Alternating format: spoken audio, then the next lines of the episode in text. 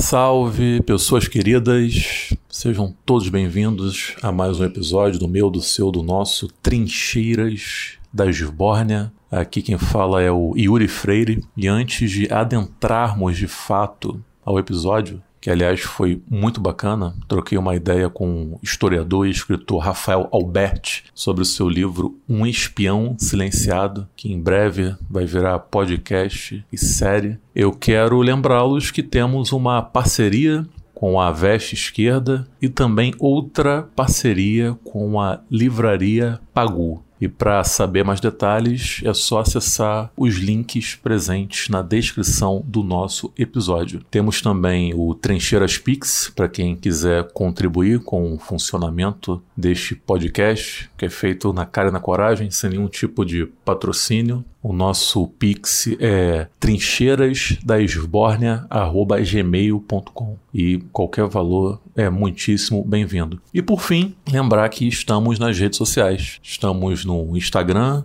estamos no Twitter, que é esborneacast, e estamos também lá no moribundo Facebook, que anda mais para lá do que para cá, porém respira por aparelhos. Sem mais delongas, vamos ao episódio. E é isso. Um beijo no coração de todos vocês.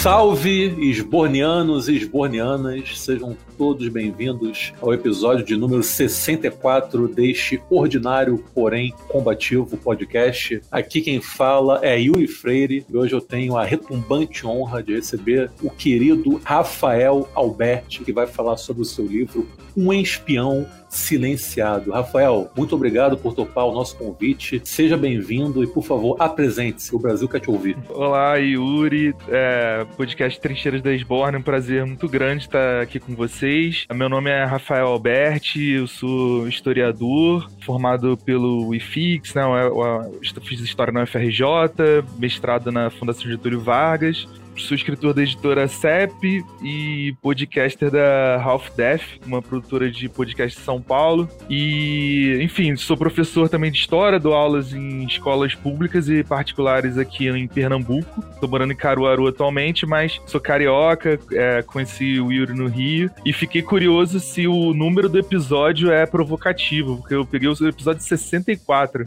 né? Então eu fiquei nessa Olha dúvida aí. aí. Grandes coincidências da humanidade. Exato. Ao, ao, longo desse episódio, nosso ouvinte vai entender o porquê do Rafael ter dito isso. Justamente. Então, enfim, é, é, basicamente isso, assim, a apresentação. E futuramente vão ter novas novi novidades. Do podcast é, também assinei contrato com a Pacto Filmes para fazer um documentário sobre o livro. Mas aí a gente pode desenvolver essa conversa com certeza. É, mais pra frente. Bela surpresa. Inclusive, até adiantando algo que eu ia falar lá mais pra frente. Pô, eu lendo o teu livro, eu pensei, cara, isso daria um puta filme. ou uma série documental. E olha aí, é o que vai acontecendo. É, exatamente. Pô, não tinha e... como não ocorrer isso, né? É, até por se tratar de um caso inédito e também é, foi uma estratégia de transmídia da, da Pacto Filmes em lançar o podcast antes, né? Então, para que as pessoas é, fiquem com, a, a, além da leitura do livro, essa a questão do áudio, ver, nossa, Sim. isso aqui visualmente deve ser incrível. E aí cria um público para esperar Sim. o filme e cativar a audiência, né? Então, então como... primeiro vai ser lançado o podcast. É, a previsão é até o final do mês, até dia 31 de março, que a gente queria explorar essa a data, né, do desaniversário aí da, da ditadura. E aí o fi, as filmagens, assim, nem começaram, porque a gente estava totalmente voltado pro podcast e Sim. não tem previsão ainda de quando será. E, e, pelo que fico sabendo, assim, né, eu sou novato nessa área, assim, audiovisual, mas dizem que demora bastante, né? É, lá, uns 3, 4 anos para fazer um documentário, um filme. Mas e qual vai ser o formato do podcast? Você pode adiantar isso? Posso, posso. Vai ser no formato de storytelling, né? Tipo, eu vou ser o narrador e a gente vai inserir é, entrevistas com especialistas, com familiares do, do espião. Vão ter algum. Eu vou ler é, trechos de documentos, é, jornais da época. E, assim, a gente tinha pensado em alguns trechos de fazer algumas dramatizações, só que a orientação que a gente recebeu da produtora era que aguardasse um pouco, porque agora estão na parte de vender esse, esse podcast para grandes plataformas. Então, eu não tenho a menor ideia do que vai acontecer, se vai surgir, sei lá, um Spotify, uma Globoplay, ou se não vai rolar nada e a gente vai lançar pela Half Death mesmo. Então, assim, de repente, vamos supor, se a Globoplay pegar, eles têm um elenco de atores que a gente pode usar para fazer dramatizações da, da cena da, da queda, da, da CPI, né? Que são muitos personagens, enfim. Sim. Então, sim. acho que fica mais didático através de dramatizações, mas por enquanto ainda a gente não colocou. A gente tá esperando aí ver o que, que a gente vai assinar, né? Daí pra Pô, frente. que legal, cara. Torço muito para que dê certo, de verdade. Tem tudo para ficar muito bacana isso daí.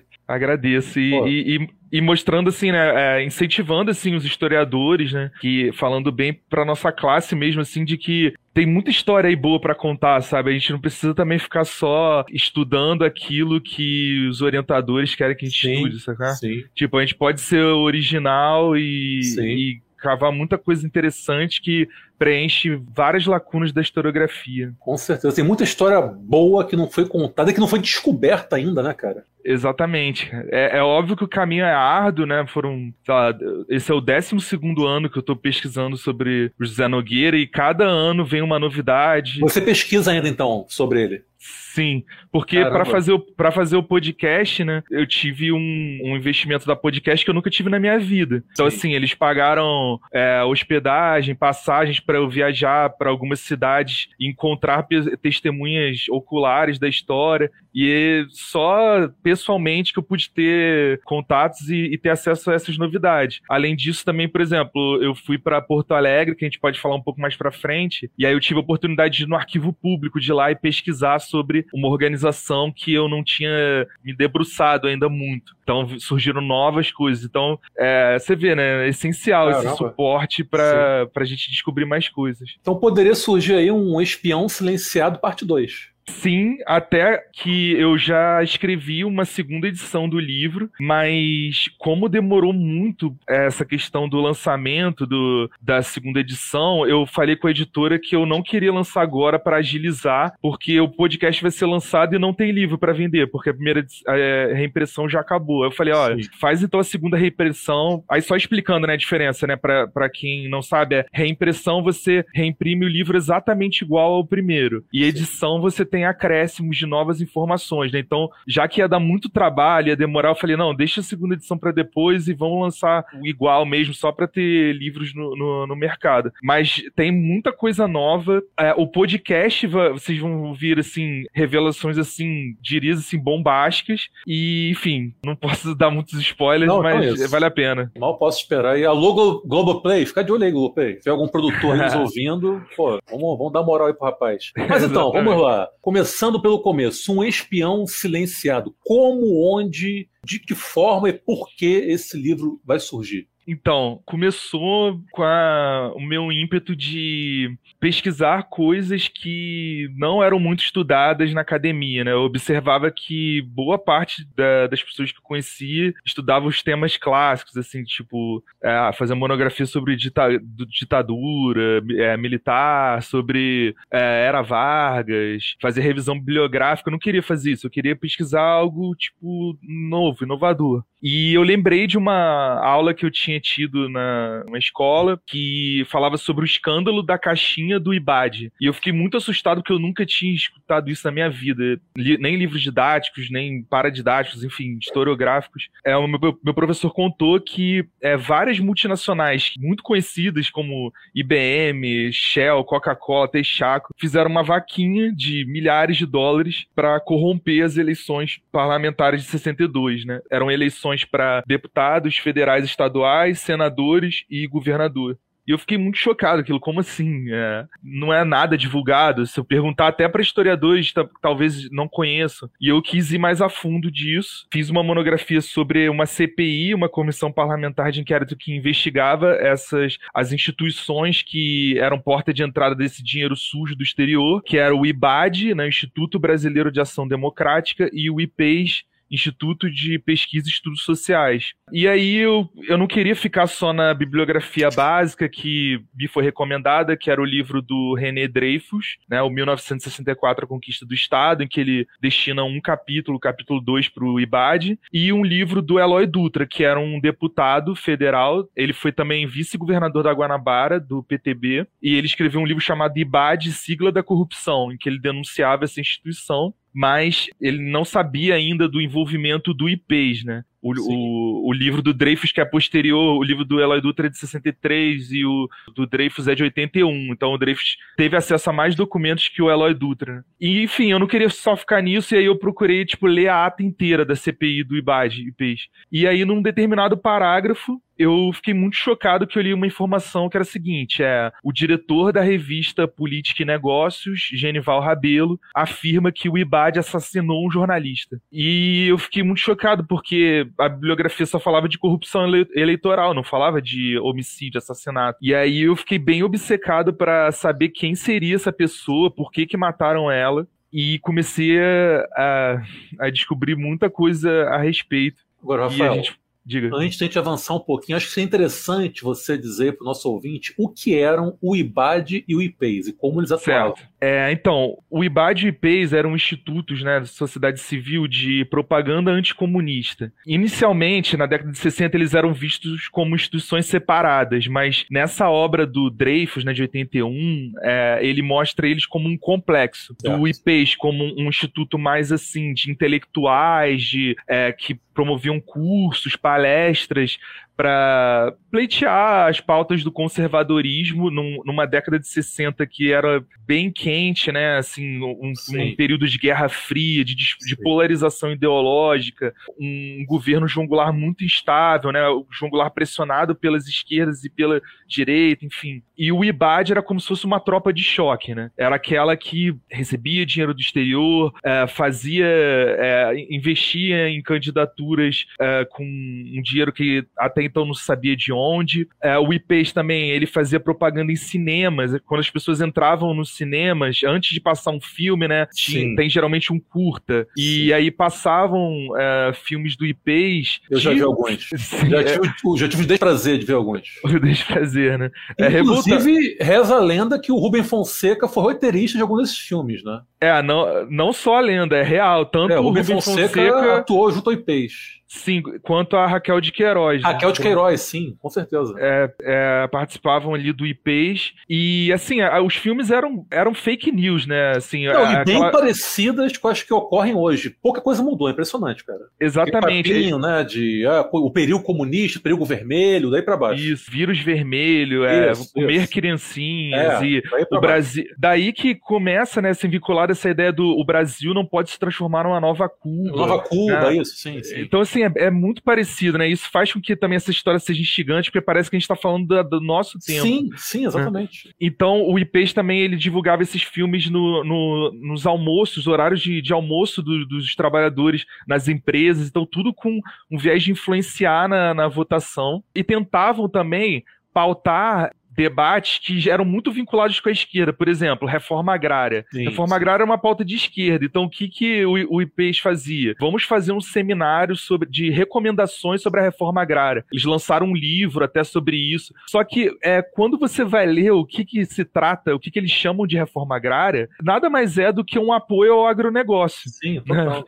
é, o, é o assim, agropop da época. Exatamente. Só que eles percebiam que esse termo era é, pegava e, e, e fazia com que as pessoas se interessassem. Então eles usavam o termo reforma agrária, mas quando uhum. você ia olhar mesmo, qual é a proposta? Ah, é, é indenizar é, o, o, latifundiário, que mesmo se ele faz é, trabalho escravo, a gente indeniza porque ele perdeu as terras. É, a gente pode usar, a gente não vai usar essas terras para é, dividir entre as pessoas que não têm moradia, ela pode ser usada também para o agronegócio, então você vê que é uma grande ladainha. Enfim, era, era basicamente. Que, que, que, absurdo, né? O latifundiário perder a sua gigante extensão de terra improdutiva, né? Como é que pode isso acontecer, né? Pois é, é um absurdo, né? Ele ganhou com o esforço da herança dele, Exatamente. né? De... a capitania hereditária, né? Tadinho é. dele.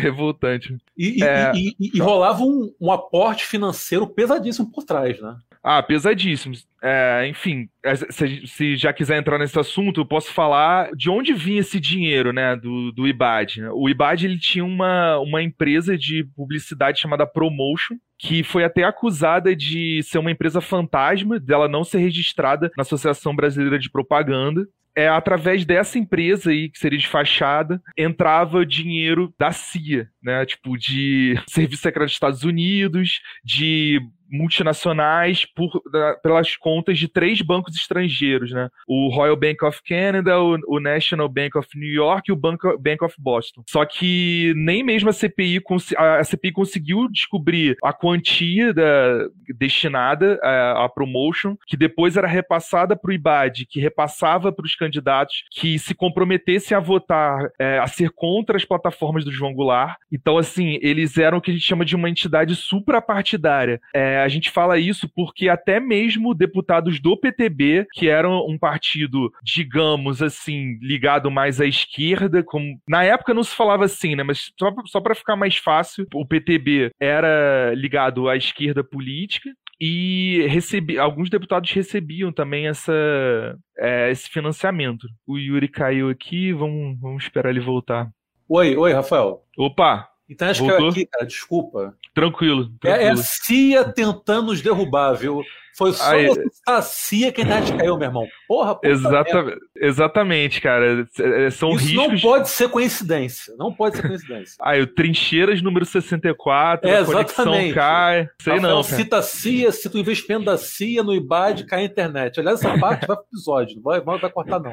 Exatamente. Enfim, antes da minha internet ser derrubada pela CIA, você estava começando a falar sobre o investimento da CIA no IBAD. Então, por favor, retornando, vamos lá. Tanto multinacionais como é, a CIA é, investiu dinheiro na, é, na campanha suja né, de 62 e essa campanha era importante, essas eleições eram importantíssimas porque para quem não é, quem é leigo né, em história, ciências humanas, só para contextualizar, né, esse era um período em que o Brasil era parlamentarista, né, ou seja, existia um presidente, mas ele não tinha plenos poderes. Né, quem era mesmo o chefe de governo do Brasil era o primeiro-ministro, né, que era elegido, eleito pelo poder legislativo. Então o Jogular ele estava presente como presidente, mas não tinha todos os poderes. E aí era interessante pra, para o governo dos Estados Unidos que é, ele tomasse uh, o parlamento, porque aí ele poderia indicar alguém que servisse aos seus interesses, né? E eles estavam preocupados com isso porque eles não, eles não se incomodavam só com co o que eles chamavam de comunistas, mesmo que a pessoa não fosse um comunista. Eles se incomodavam também com nacionalistas, né? Com sim, pessoas sim. que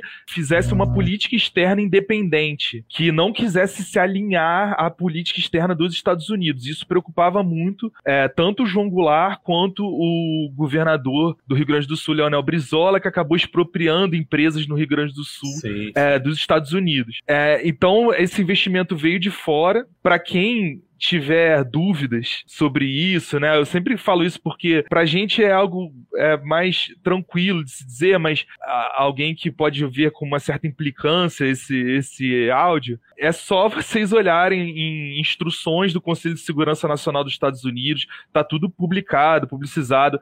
Existe, para quem tiver curiosidade, esses áudios estão no YouTube, inclusive, é, áudios de fitas que o John Kennedy conversa com o Lincoln Gordon, que era embaixador embaixador dos Estados Unidos no Brasil, e o Richard Goodwin, que era o seu assessor, onde ele, o Lincoln Gordon fala sobre o que seria o IPES e quanto eles precisariam para corromper as eleições de 62. É, existe esse áudio, ele, então quem tiver qualquer dúvida achar que a gente tá só numa conversa aqui de comunistas, petralhas alucinados que estão inventando isso, é só procurar mais fácil pesquisa você vai achar. A, a própria CIA não esconde nada de ninguém, né? É, então, a CIA é o seguinte, cara, ela, ela só esconde aqui, é, é meio óbvio, né, meio redundante, mas assim, o que não foi descoberto, ela não tem interesse em, em revelar. Ela sim. não vai chegar de mão beijada e falar assim, olha, sim, sim. esse documento ótimo uhum. para se divulgar. Mas o que os jornalistas e historiadores já descobriram, eles liberam com uma certa facilidade. Isso pode parecer meio óbvio, mas quem é historiador no Brasil sabe que não é, porque no Brasil a gente tem uma dificuldade enorme de conseguir não, essa documentação. E no seu livro isso fica bem evidente. Fica, Exatamente. Que assim, mesmo você tendo direito, usando todo o caminho certinho da lei, você não consegue documentos porque, por implicância, eles não querem liberar. Os Estados Sim. Unidos, pelo menos, têm essa, esse brio do tipo de: olha, não, esses documentos já passaram de 30 anos, já não são mais ultraconfidenciais, toma aqui. Qualquer um pode pesquisar da sua casa na internet. No Brasil, não. Né? Exatamente. Então, antes de irmos pro. finalmente, né, pro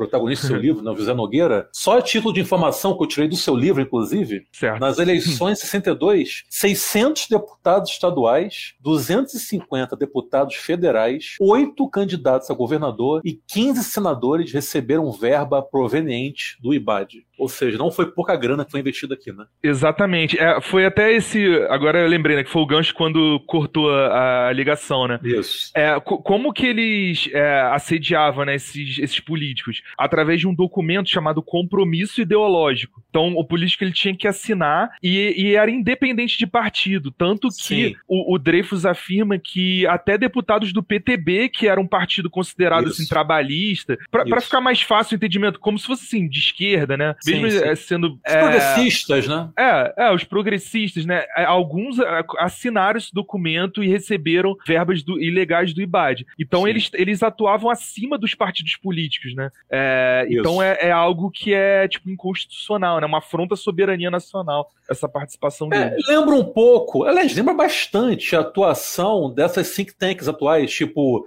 Instituto Lema, Renova BR, né? Exatamente. Que acaba pegando uma galera aí progressista para enganar os iludidos. Aí é aí que surge uma Tabata Amaral da vida, né?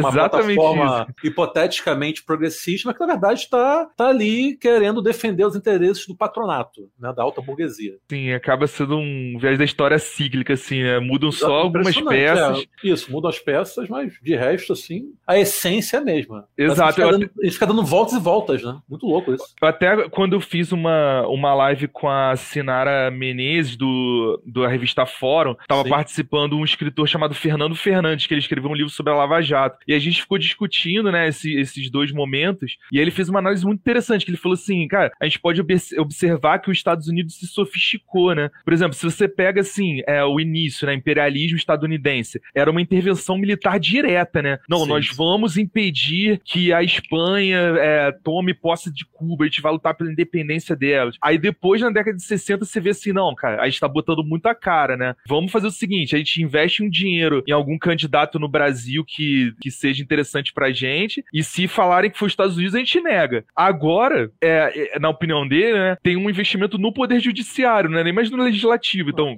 vamos chamar aí um Sérgio Moro pra fazer um curso lá fora, e aí ele volta pro Brasil e implanta o que a gente quer, né? Exatamente. E o José Nogueira? Quem foi o José Nogueira? Pois é, o José Nogueira é um personagem, assim, muito é, instigante. Sui generis, né? É, exato, porque se você pega os estudos sobre é, os bastidores da ditadura, ditadura, os personagens são bem estereotipados, né? Então, por exemplo, Sim. você pega, assim, um, um militante da, do MR8. Geralmente é o cara, assim, que ele estudou no Colégio Pedro II, e aí ele foi da Uni, e aí quando chegou a ditadura, ele se recusou a sair, virou um, um, um guerrilheiro e tal. Ou se você pega um personagem reacionário, é aquele cara assim, é o herdeiro do dono do jornal, que aí os negócios deles foram prejudicados. O, o aí, playboy né, ressentido, né? É, é exato, né? O, o, playboy ressentido porque agora ele vai ter que dividir os, um um dos 88 apartamentos é, que ele tem, isso, né? E aí não, não dá para ser assim. E, e, o José Nogueira não é nada disso. Ele é um personagem muito à parte, porque ele acaba transitando nessas duas esferas ele, assim, ele era um jornalista do. Passou por vários jornais, Diário da Noite, é, tinha um jornal que chamava O Jornal também, que ele trabalhou, Diário Carioca. E ele era um cearense de Mundaú, uma cidade litorânea, ali perto de Jericoacoara. Tive a oportunidade de ir lá, cidade bem bonita, ainda longe da, da especulação imobiliária. E ele vem pro Rio, assim, muito cedo, assim, com uns 18 anos mais ou menos. E ele começa a trabalhar como repórter. E, assim, ele, ele teve uma, uma uma, educação muito, digamos assim, quase jesuítica, assim, então ele era um cara, assim, bem disciplinado, bem antenado com as coisas, Sim. muito safo, e ele começou a, a, a, os furos de reportagem que ele dava eram, eram bem instigantes, por exemplo, a primeira grande reportagem que ele aparece é, é o caso da imprensa marrom, esse, esse termo que a gente usa para é, de uma imprensa sensacionalista é, surgiu através de denúncias que ele fez de revistas é, a, é, Moral, Escândalo e Confidencial eram revistas que faziam chantagem contra personalidades, por exemplo, Tônia Carreiro, Grande Otelo, caíram na, na lábia desses, uhum. desses chamados jornalistas que, por exemplo, tiravam fotos comprometedoras deles e falava assim: ó, se você não, não me der um dinheiro, eu vou divulgar. E chegou. É bizarro, né? É, que canalice extrema, né, cara? Pois é, e, e, chegou a um ponto do, de um cineasta se suicidar, de é, tamanha vergonha que ele teria que com a divulgação dessas fotos. Então, não, não dá para saber, assim, né, tipo, se é, se é só uma questão de, por exemplo, uma, alguma chantagem, assim, profissional, ou se tem alguma coisa a ver pessoal, né, da vida pessoal de cada um, adultério, ou, ou, assim, é, o que na época era considerado um tabu, a homossexualidade, não sei do que se tratava, né? Mas eles chantageavam essas pessoas e, e o José Nogueira denunciou e essas revistas foram fechadas. É, inclusive, o diretor do jornal era o Alberto Dines, né? Do Observatório da Imprensa, assim, um dos maiores jornalistas da, da história do Brasil. Então, o, o José Nogueira tinha esse faro investigativo muito apurado. E aí, ele, assim, como é uma história da década de 60, né? Existem pouca, poucas documentações, existem várias lacunas, na, vários vazios vazios na história dele que até hoje eu não consigo explicar, assim, numa sequência cronológica certinho. Né? Mas o que se sabe é que ele começou a se aproximar é, em grupos anticomunistas. Ele começou a participar de grupos anticomunistas. É, a, minha, a minha versão é que ele conheceu um rapaz chamado é, Joaquim Miguel Vieira Ferreira, que era o vulgo Joaquim Metralha, que era um grande um, um anticomunista muito famoso na, na década de 50 e 60 ele atuava ali em Niterói, Itaboraí, e acredito que ele foi o intermediário para apresentar ele para essas, essas organizações, porque muitas foram fundadas por esse Joaquim. Eles eram amigos, a gente vocês, vocês vão poder ver no podcast que tem depoimentos de até familiares dizendo isso. E ele tem, como Joaquim Metralha era, e aí é comprovadamente, um espião da Marinha, porque em uma das denúncias que o José Nogueira faz, ele anexa a carteirinha dele de espião da Marinha, de agente secreto da Marinha. Ele também vira aí um informante, um espião do Senimar né, que é o serviço de inteligência da Marinha. Só que ele tinha uma questão, ele era um agente duplo. Então, a, ele trabalhava para movimentos anticomunistas, só que a partir de um momento específico, que não dá para saber o motivo, por que, que ele fez isso, né? É, por que, que ele começou a denunciar as próprias organizações anticomunistas que ele participava. Ele começou a denunciar o próprio amigo, é, Joaquim Metralha, num jornal anticomunista, que era o Tribuna de Notícias, que era um jornal da Cruzada Brasileira Anticomunista que o José Nogueira fazia parte. Então ele era uma, é uma figura, assim, muito misteriosa, assim, porque os jornais diziam, assim, ele transitava no, no gabinete do, do ministro de extrema-direita e ele, ele ah, almoçava com um, sei lá, um Cândido Aragão, um ministro de, leal ao João Goulart. Então ele, é, ele, tinha essa, esse, essa personalidade, assim, essa, esse caráter assim, persuasivo de conseguir é, levar, fazer com que as pessoas confiassem nele para revelar informações dos dois lados. Ele devia ser então, muito carismático, né? Demais, assim, no podcast vocês vão ouvir depoimentos da. Eu consegui achar, eu não botei isso no livro, né? Porque eu não conhecia ela ainda. A namorada do José Nogueira, eu consegui Caramba. encontrar ela. Ela mora aí no Rio de Janeiro, na, na, na Tijuca ela dá depoimentos nesse sentido, assim, falando assim, que era um cara extremamente extrovertido, carismático. Ele, ele assim, é, era tido como muito mulherengo, ele namorou vedetes da época. Então, assim, e, e, também era um cara, assim, que, mesmo na família dela, ele demonstrava um comportamento estranho, assim, de, por exemplo, falar em códigos no telefone. Eles observavam umas coisas assim, meio. Por que, que ele tá falando desse jeito? A mãe da, da, dessa namorada falando assim, deve ser mulher, né? Ele tá falando assim assim, porque deve ser. Provavelmente não, né? Devia ser Sim. algo mais profissional, mais. É. E, e dá para dizer que ele era um cara razoavelmente conhecido na época? Sim, porque assim, as amizades dele, deles, é, é, dele são muito influentes, né? Por exemplo, na, na véspera né, do que aconteceu, que a gente vai entrar daqui a pouco, da, dessa, dessa, enfim, do que foi tratado como um acidente na época, é, ele almoçou com, por exemplo, Carlos Castelo Branco, que era um tipo, tinha, era a coluna do Castelo, era uma coluna no Jornal do Brasil que era muito famosa, era amigo pessoal dele. O Fabiano Villanova Machado Machado, que depois virou deputado federal, era um amicíssimo também do, do José Nogueira. Ele era informante do Zuenir Ventura, que na, na época era chamado de Carlos Ventura, trabalhava no Tribuna da Imprensa. Se, vocês vão ouvir no podcast, né, é, a relação dele com o próprio presidente João Goulart. Olha aí. Então, assim, é, ele era um cara bem influente. Tava longe é... de ser a ninguém, né? Longe, longe. E, e esse, isso que me leva a crer por que, que essa história foi ocultada por tanto pois tempo. É, pois porque, é. né? Porque assim, é, uma, uma, tudo bem que não, não existisse um livro, é, é, aceitável. Agora, assim, nem mencionarem a figura dele, isso me provoca muita estranheza, porque diversos intelectuais conviveram, souberam dessa história. não tocar no assunto me, me traz assim uma coisa assim. É, parece que rolou uma espécie de pacto de silêncio em torno do ocorrido, né?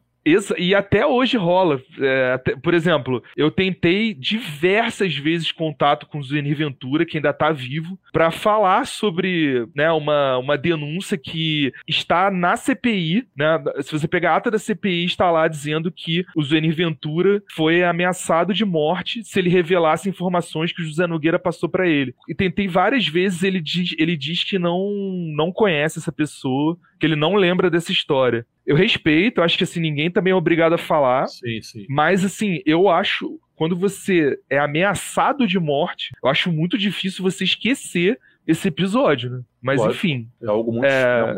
Enfim, é, então, é, esse era, o, era a, os contatos dele. A notícia, assim, eu não consegui apurar para ver se isso é verdade ou não, mas existe uma nota em jornal dizendo que ele tinha uma carteira da Embaixada dos Estados Unidos o que, por que, que ele tinha essa carteira? Eu não tenho a menor ideia. Dizia que era uma carteira de contra-inteligência, então não dá para saber se ele também, é, por trabalhar em, em, movimentos anticomunistas, tinha uma relação né, com os Estados Unidos ali. Então é, é, são, são muitas perguntas, assim, mais perguntas ainda do que respostas assim, sacramentadas sobre a história dele. E sobre a morte de José Nogueira, né? a fatídica noite que ele virá a óbito. Como, como se deu? O antes, durante e depois? É, até é bom, foi bom você falar isso para desmistificar um pouco, que até no, no, começo, quando eu lidava com as fontes, eu confundia muito também, e é super normal isso. O José Nogueira, ele, ele morre só 10 dias depois da queda, né? Eu também... É, Sim, verdade, verdade. Ele, ele, apesar, ele cai do, do, do, do apartamento onde morava, mas ele não morre, é, exatamente, na, na queda. Então foi o seguinte, né? Ele tava reconstruir, assim, né, a, véspera do que aconteceu, foi no dia 2 de março de 63. Isso é super documentado em, em jornais da época por a, pessoas que estavam presentes na véspera do crime, como o jornalista Berilo Dantas, do Diário Carioca. Então, assim, ele estava. Ele foi para uma festa de casamento com dois amigos, e na volta, esses dois amigos, uh, um era o Fernando Macedo, que é uma figura importante porque era o proprietário do apartamento onde ele morava, ele Sim. dividia apartamento com esse Fernando. E a relação dos dois é algo também que me provoca muita estranheza, porque pensa comigo assim: quem você conhece de 29 anos que mora com alguém de 59, 57 anos? Que não seja assim o seu pai, seu tio. Sim. É estranha essa relação. Por que, que eles moravam juntos, sabe? Eu não tenho a menor ideia. Não sei porque se era um espião espionando o outro espião. Não, não, não sei. É difícil quem, entender. Eu, eu quem espia coisa... os espiões, né?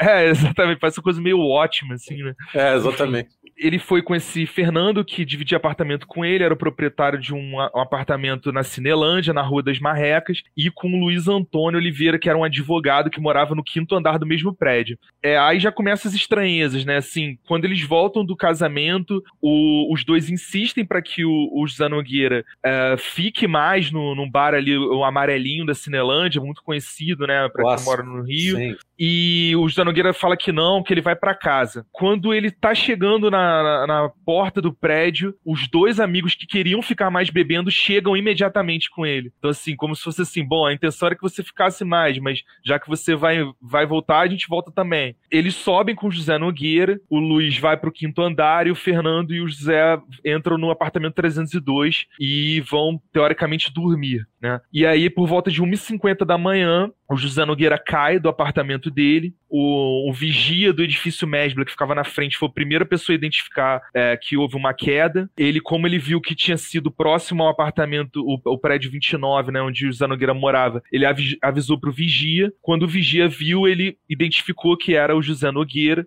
E aí come aumenta as estranhezas, né? Nesse momento, é, imediatamente chega um carro da Polícia Civil, sem ser chamado, porque o, o porteiro, ele liga pra ambulância, ele não liga pra polícia, e aí eles ficam, poxa, como assim? É? Como que eles sabem que alguém caiu aqui, né? Uma, uma estranheza absurda. Os policiais sobem, o porteiro tinha uma chave mestra, acabou abrindo para eles. Eles entram, quando eles entram, a luz da sala está queimada, e o Fernando está dormindo no quarto. Como um anjinho, né? Exato. Não ouviu nada, não sabe de nada. Sim, e aí a polícia, a polícia acorda ele e pergunta onde é que tá o José Nogueira. Ele fala: olha, ele tá dormindo né, na sala. E aí eles falam: olha, não tá dormindo não, vem cá ver. E aí quando ele vai até a sacada, olha, o José Nogueira está no chão e o Fernando começa a ter uma crise nervosa. E aí fala pra polícia que o José Nogueira costumava beber uísque, bebidas alcoólicas, no parapeito. Ele sentava no parapeito da varanda e ficava bebendo depois do trabalho. Então ele teria escorregado e caído.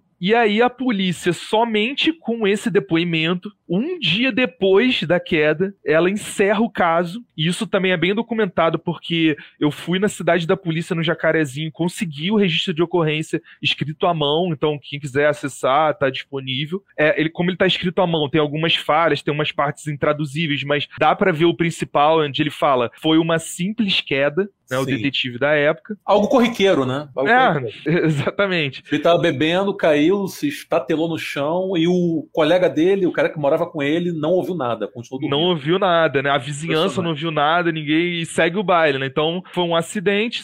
Rafael, a polícia. Diga. Até queria pedir licença ler aqui um trechinho do seu livro, que foi. Certo, eu. Eu, eu, confesso que eu ri nessa parte, porque é, é tragicômico, é terrível, mas é tragicômico. Que é o seguinte: o legista da Polícia Civil, Manuel Seve Neto, e o chefe da Clínica Ortopédica e Traumatológica da Marinha, Braz Itapaci Magalhães, fizeram a perícia do corpo e três hipóteses foram levantadas. Dois pontos. Acidente, suicídio ou homicídio. Você jura? Você jura? Tá de sacanagem. O cara cai, cai do andar que ele morava, cai no chão já, pô, quase morto, em estado grave. Quais são as possibilidades? Suicídio, homicídio, acidente. Pô, o que mais seria, gente? Pelo amor de Deus, cara. Exatamente. Tive que abrir brevemente esse parênteses, então, por favor, prossiga. Exatamente, assim, você vê os absurdos da época. Então, pô, a, a própria polícia, tipo, meses depois, admitiu que cometeu falhas, por exemplo, eles não fizeram buscas nas redondezas, já que eles chegaram tão rápido, né? Eles podiam pegar né, alguém que tivesse cometido isso, não fizeram. Não fizeram perícia no, no local da, da queda né, para ver se tinha, não sei, de repente é, um objeto saiu que teria seria interessante de investigar Sim. ali da roupa dele, enfim. É, então cometeu diversas falhas e o caso foi encerrado e abafado totalmente. Então ele cai no né, dia 3 de março de 63 e o caso só vai voltar à tona na imprensa é, em julho né, em julho de 63, ou seja, tipo, quatro meses depois, quando a CPI do Ibadipês foi instalada. Sim. Antes disso, né, é, do dia 3 até o dia 13, dez, o José Nogueira ficou 10 dias em dois hospitais. Ele primeiro vai para o hospital Souza Guiar, que era um hospital que ficava muito próximo né, da, da casa dele, e aí o ministro da Marinha, o Pedro Paulo Suzano, aí mais uma pessoa influente, né, uma pessoa Sim. que é amigo do ministro da Marinha, não é qualquer pessoa. Né? É, o, o próprio ministro é, pede a transferência dele para o Hospital Central da Marinha, porque tinha medo que terminassem de matar ele ali. Então fala, ó, na Marinha ele vai ser bem cuidado. E, e fazendo um, um, falando sobre um detalhe né, importante, porque quando a gente pensa hoje em Forças Armadas, a gente pensa em pessoas super reacionárias, né? Não que naquele tempo não existissem pessoas assim, mas as Forças Armadas antes de 64 eram muito diferentes. Por exemplo, sim, sim. havia uma disputa ideológica, havia militares de esquerda, assim. E que foram é... perseguidos, presos, torturados, isso tudo. Exato. As Forças Armadas ainda estavam divididas. Com né? certeza. Só depois do golpe que há um expurgo, expulsão de diversos militares, inclusive o irmão do José Nogueira, que era um sargento da Marinha, é perseguido até a morte dele. Olha aí. É, por investigar o caso do irmão, por querer saber quem matou ele. Ele foi perseguido diversas vezes em empregos. Quem achar que isso é exagero, vai no Arquivo Nacional, no, no software Dayspace, que é um software só para documentos de serviço de inteligência. Lá você vai ver uma lista de comunistas da Odebrecht onde o Geraldo Magela está incluso, e ele era tratado como comunista porque tinha investigado a, a morte do irmão. Então, em todo emprego que ele entrava, ele era perseguido e, e saía desse emprego. Aí, voltando assim, né, para essa internação, ele, o ministro da Marinha é, transfere ele para o Hospital Central da Marinha e lá ele começa a lutar, né? Ele fica ali entre a vida e a morte. E aí é também uma parte bem interessante até pro podcast ficou bem legal, porque são momentos assim que você fica meio, caramba, ele vai sobreviver. Ele vai falar o que aconteceu e aí ele tem uma piora, e depois ele melhora de novo e ele piora novamente. Então, ele acaba saindo do coma, indo pro estado de semicoma. Depois ele ele piora, ele, pe ele pega uma pneumonia e acaba dez dias depois falecendo. Um policial é, militar achou estranho que a causa morte dele foi mantida por um tempo como sigilo no Hospital Central da Marinha, o que é um crime, porque nenhuma pessoa pode ter a causa da sua morte escondida, a não Sim. ser que você esteja comprometido com aquilo. É, não existe motivo, justificativa para você omitir Lógico. por que uma pessoa morreu. Não faz sentido. Não faz sentido. Não, não, não, faz sentido nenhum, a não ser que você esteja envolvido com, esse, com essa morte. Sim. E aí ele, ele morre no dia 13 de março. E o caso vai voltar à tona só em julho de 63. Aí por que que, por que, que esse caso retorna em julho de 63? Lembram lá da, da CPI, da, do IBAD, IPES, né? Em maio, ou seja, dois meses depois da, da morte de Zanogueira, é, é instalada uma CPI, uma comissão parlamentar de inquérito para investigar o IBAD. E aí esse caso volta à tona com aquela, aquela informação que eu tinha achado lá na, estudando na UFRJ.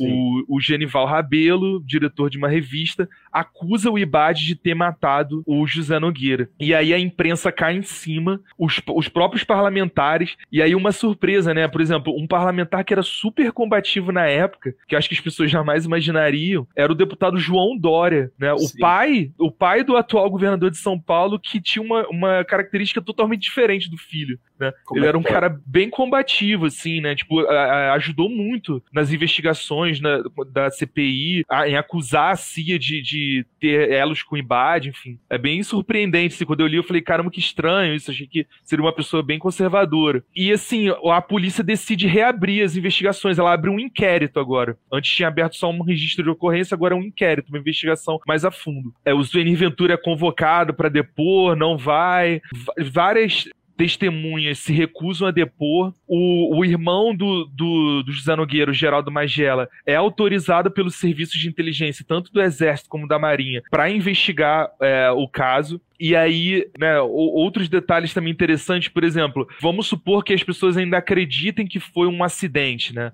A, o, o, que eu, o que eu sugiro no livro é que tratou de um homicídio, né? De um assassinato e um, e um crime político, né?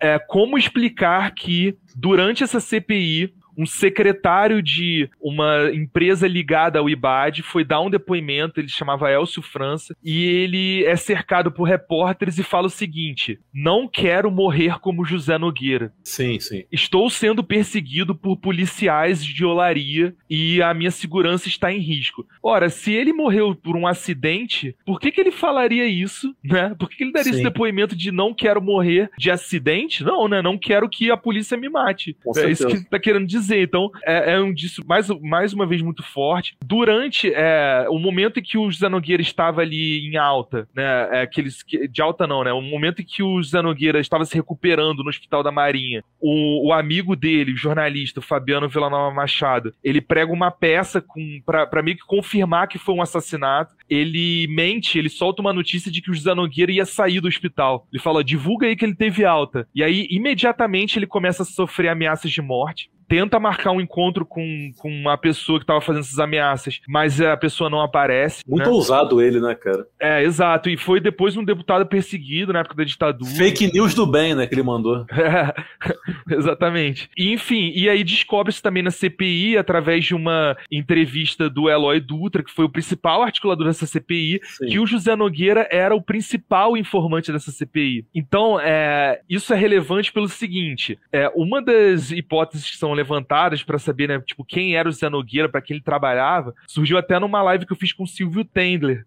De assim, e, e, é possível, através de uma documentação que eu vou explicar daqui a pouco, de o José Nogueira ser um agente de contra-inteligência, dele ser enviado para essas organizações anticomunistas de propósito por serviços de inteligência do João Goulart para tentar desbaratá-las por dentro. Sim. Porque Sim. isso explicaria por que, que ele seria o informante dessa CPI, como que ele conseguiu tanto documento incriminando o IBAD deu para deputados, e também explicaria uma outra coisa. A denúncia que o José Nogueira faz contra aquele amigo Joaquim Metralha, né, de que ele fazia fake news, de que ele tumultuava eleições, que ele denunciava membros do Partido Comunista, caçava os mandatos deles, né, em eleições. Esse documento, ele foi encontrado no CPDOC, né, no arquivo da Fundação Getúlio Vargas. E aí eu tive curiosidade de saber assim, não, peraí, se esse documento tá aqui na FGV, alguém colocou esse documento no arquivo da FGV. Quem foi a pessoa que colocou esse documento? Fui tentando rastrear, né? Sim. E aí esse documento, ele está no acervo João Goulart. Ou Olha seja, aí. o João Goulart tinha esse documento de denúncia do José Nogueira. E aí eu pergunto, o que, que o João Goulart, presidente do Brasil na época, estava fazendo com um documento desse? Por que, que era interessante ele ficar com essas denúncias? Então há essa possibilidade dele ter sido alguém infiltrado e a gente sabe que existiam esses serviços de inteligência também. Eu ia falar isso agora. Hum. Não, eu ia falar outra coisa, desculpa. Só abrir um breve Claro, claro, novo. fica à vontade. Essa prática de infiltrar espiões em organizações inimigas era uma prática muito corriqueira. Na Guerra Fria, também no pós-Guerra Fria. O regime cubano fazia isso, de infiltrar cubanos, militantes do Partido Comunista de Cuba, em organizações anticastristas lá de Miami, principalmente. Eles infiltravam os caras. E era um negócio que o cara não contava nem pra própria família. O cara fugia da ilha, não contava pra esposa, se tivesse não contava pro filho, ficava às vezes dois, três, quatro anos morando em Miami como se fosse um exilado cubano em Miami, o cara que chegou lá para encontrar a tão sonhada liberdade. Inclusive tem um livro excelente escrito pelo Fernando Moraes, Sim. chamado Os Últimos Soldados da Guerra Fria, não sei se você já leu. Maravilhoso, é. Maravilhoso. Um melhores livros que eu já li, mano. Maravilhoso. Quem estiver nos ouvindo, gente, leiam Os Últimos Soldados da Guerra Fria, tem disponível aí para Kindle e etc, em que ele conta justamente a respeito dessas organizações. Era é... Rede Vespa, né? Rede Vespa, exatamente. Uhum. que depois virou o filme, né? Vespa Network, né? Que na Netflix. Isso, é, o ASP, é, o ASP Network. O ASP, com... Network. Com sim, Wagner Moura, né? O Wagner, Wagner Moura, Moura, faz um sim, dos espiões. Sim. Exatamente. Então leiam Os Últimos da Guerra Fria, que é quando o, o, o, Fernando Moraes destrincha de forma brilhante a atuação desses militantes comunistas cubanos nas organizações anticomunistas dos Estados Unidos. Um negócio fantástico. Mas, por favor, continua.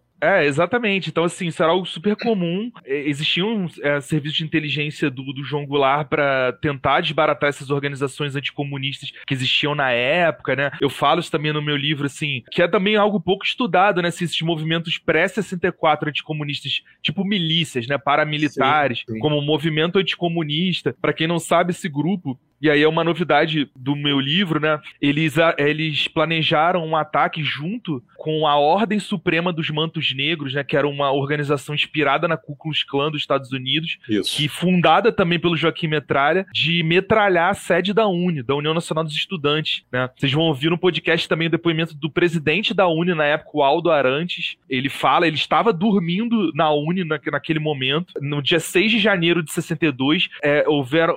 É, obtiveram vários ataques, né? No Brasil inteiro. Na, no Rio Grande do Sul, no Rio de Janeiro, explodiram bombas no última hora em Santos, caixas postais aqui em Pernambuco, em Vitória de Santo Antão. Então foram ataques orquestrados Sim. e um deles foi um metralhamento da sede da UNE. Então, os serviços de inteligência do Jango investigavam também a relação, tanto essas organizações paramilitares, como também a relação delas com o IBAD, para tentar entender assim, de onde vem dinheiro para financiar essa, esses grupos armados, né? Que eles têm armamentos militares, tá lá na capa Sim. do Jornal do Brasil. O ataque à Uni foi com armas militares. De onde eles conseguem essas armas? Né? São militares também que fazem parte dessa instituição, são momentos assim, importantes da nossa história que são pouco falados. Com certeza. E, e a CPI, deu alguma coisa ou foi pizza para tudo que é lado? Pois é, pizza para tudo quanto é lado. Alguns dizem até que ela tinha que terminar em pizza, não, não tinha como não terminar, porque senão uma crise internacional se instalaria. Dizem até que o próprio João Goulart pode ter é, interferido nisso do tipo, cara, se isso estourar, se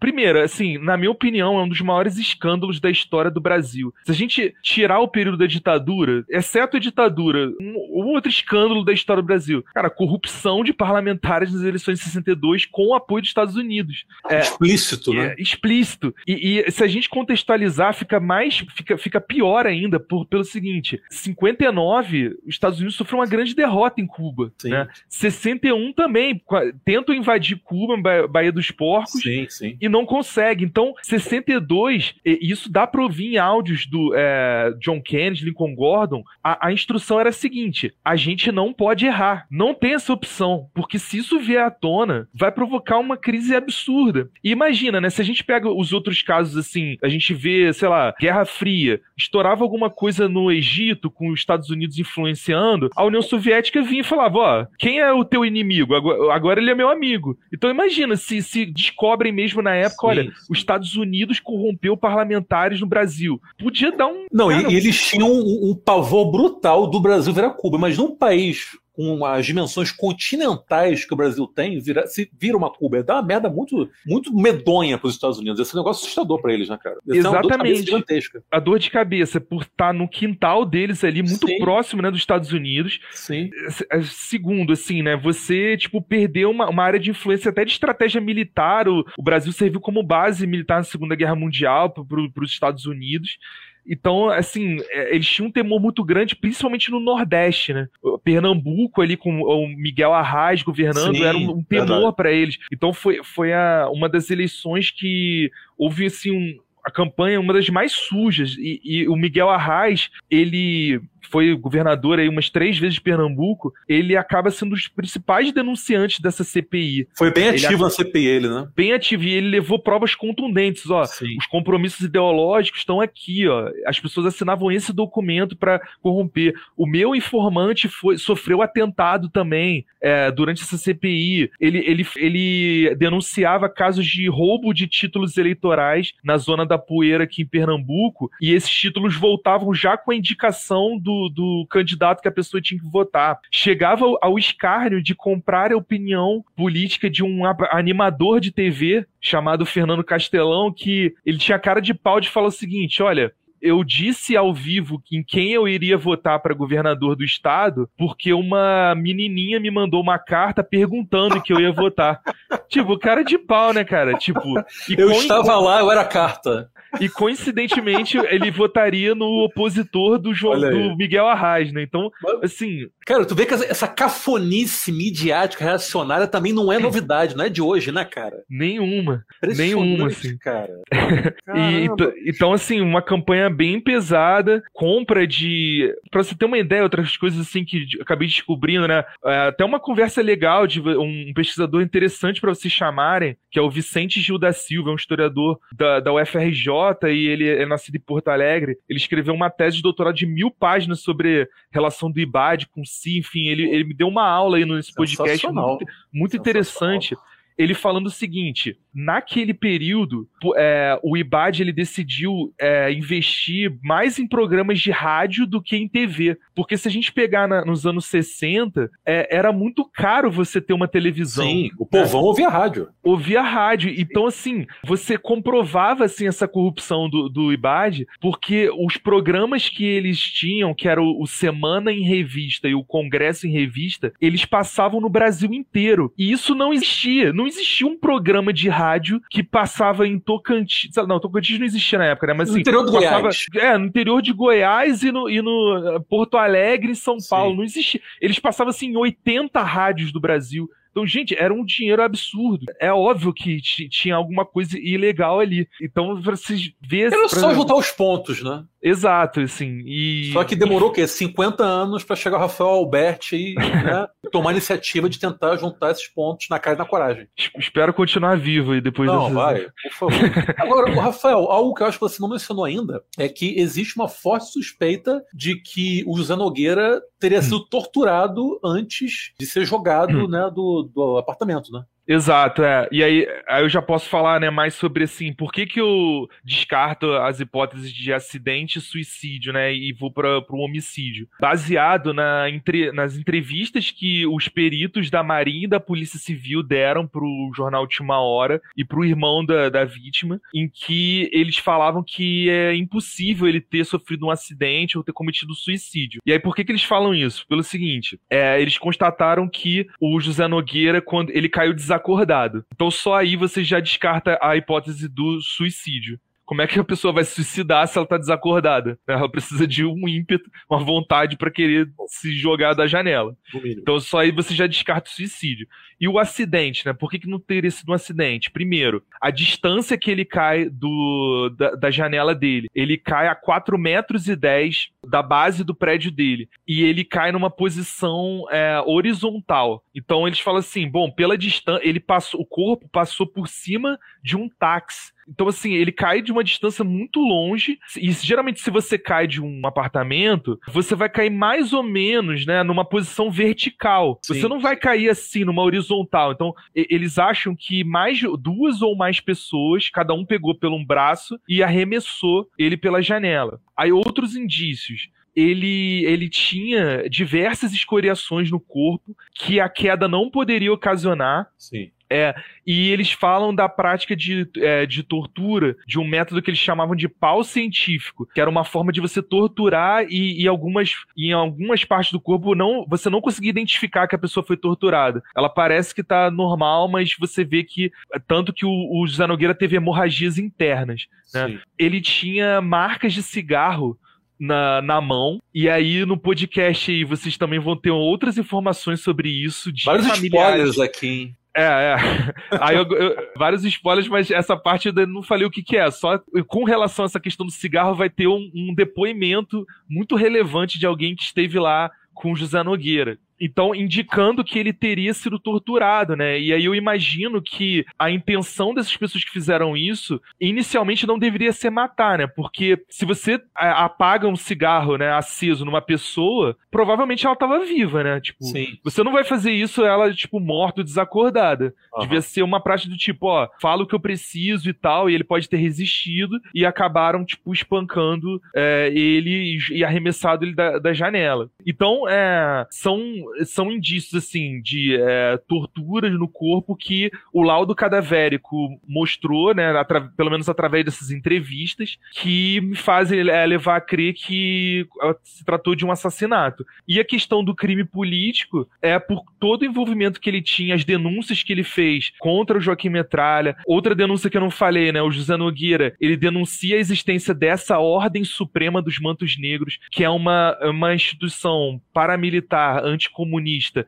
diferente das outras que existiam na época, porque eles tinham rituais que se assemelhavam à maçonaria. E aí também tem outra coisa aí no podcast que vocês vão ver com relação à maçonaria, Mais que uma. é bem legal de vocês conferirem. É, era, era chamada pela mídia de Ku Klux Klan brasileira. Inicialmente eu achei que era só algo sensacionalista, do tipo, bom, é uma é só um apelido por causa das vestimentas deles, porque era muito parecida com a da Ku Klux Klan dos Estados Unidos, o que diferia era só a cor cor do, das roupas, que era preta e não branca. Né? O chapéu pontiagudo, aqueles mantos uhum. é, negros, enfim. É, mas é, o José Nogueira, ele anexa uma carteirinha dessa ordem em que você vê a identificação templário da Ku Klux Klan. Então, assim, não era só um apelido que a imprensa dava, eles se identificavam dessa forma. E aí vem várias estranhezas, por exemplo, o verso da carteirinha tinha informações assim, é, Europa, Ásia, América do Sul, América do Norte, Norte e Oceania. E aí você fica pensando assim, caramba, será que essa é uma organização internacional? Por que, que isso teria na carteirinha? Um militar romeno acusado de violação de direitos humanos na Segunda Guerra, chamado Eduard Hessel, que morava em Copacabana, foi acusado de financiar essa instituição. E olha as coincidências, né? Três dias depois da, da morte do José Nogueira, da morte não, da queda do apartamento do José Nogueira, ele é condecorado pelo Carlos Lacerda, governador da Guanabara, como carioca honorário do ano. O José Nogueira. O, não, o, o esse Eduard Hess, esse, esse militar, ah, esse tá. militar romeno que era acusado de financiar essa ordem suprema Sim. dos mantos negros, que é, foi denunciada pelo José Nogueira. É, um, então, um filho da puta condecorando outro filho da puta, basicamente. Exatamente, e tudo estampado nas páginas do jornal o Globo. Enfim, Então, assim, são várias coincidências, né? Ou, digamos assim, entre aspas, coincidências. É, eu, eu mostro, assim, como que como, é, houveram esses, esses registros, né, de, de, de tortura, e eu fui, queria ir mais além, né? Eu não queria ter só acesso à entrevista do, do perito no jornal. Eu queria ter acesso à fonte primária, o laudo Sim. cadavérico, porque aí, se eu tivesse o laudo cadavérico em mãos, seria a prova definitiva que ele teria sido assassinado. Por quê? Sim. Pelo seguinte, quando eu tive acesso à certidão de óbito do, do José Nogueira no cemitério do Caju, é, estava escrito na causa mortes lesões relacionadas a, ao cérebro, tipo traumatismo craniano, algo do tipo. Sim. E qual é a, minha interpretação disso? Colocaram que ele morreu como se fosse assim de traumatismo craniano para associar a morte dele à queda, para indicar que ele teria sofrido um acidente e teria morrido. Se eles revelassem a real causa-morte, como foi revelada nos jornais da época, que era a paralisação dos rins, isso não explicaria o acidente. As pessoas iriam questionar como assim ele cai do apartamento e morre de paralisação dos rins, a, a, é, e isso indicaria a tortura, as pancadas que ele levou nos testículos e na, na, na, parte renal que comprometeram esse órgão e fizeram ele, ele morrer. Sim. Então, eu queria ter acesso a esse laudo cadavérico. Assim, eu tentei de todas as formas, assim, pacíficas. Fui no, no, no IML, no, na, na de Sala, no Rio de Janeiro. Enfim, fui intimidado. É algo que, assim, não desejo para ninguém, que é uma coisa muito desagradável. Eu procurei, assim, outros é, órgãos do Poder Judiciário para tentar ter acesso a inquérito, ver se o laudo estava anexado de alguma forma. Enfim, tentei em vários lugares, não consegui. Escrevi uma carta para o diretor da Polícia Civil, né, é, lá na chefia da Polícia Civil na Lapa. Ele disse que eu não tinha direito de ter acesso a esse laudo cadavérico, porque esse documento era personalíssimo, ou seja, ele só poderia ter acesso a familiares, e eu não era um familiar. Sim. E aí eu decidi, tipo, ah, bom, é, eu considero que eu tenho direito sim, porque eu me baseei pela lei de acesso à informação, e se você ler a lei de acesso à informação na parte de informações pessoais, que inclusive foi essa parte que o presidente aí, Jair Bolsonaro, é, alegou que ele teria direito ao sigilo do cartão de vacina dele, né? Ele usa essa parte aí que eu usei de sigilo de 100 anos a, através desses, desses artigos, né, desses incisos na lei de acesso à informação, indicava que eu tinha direito sim a, ao acesso ao laudo cadavérico, porque é uma pesquisa de interesse científico nacional e que envolve afronta aos direitos humanos.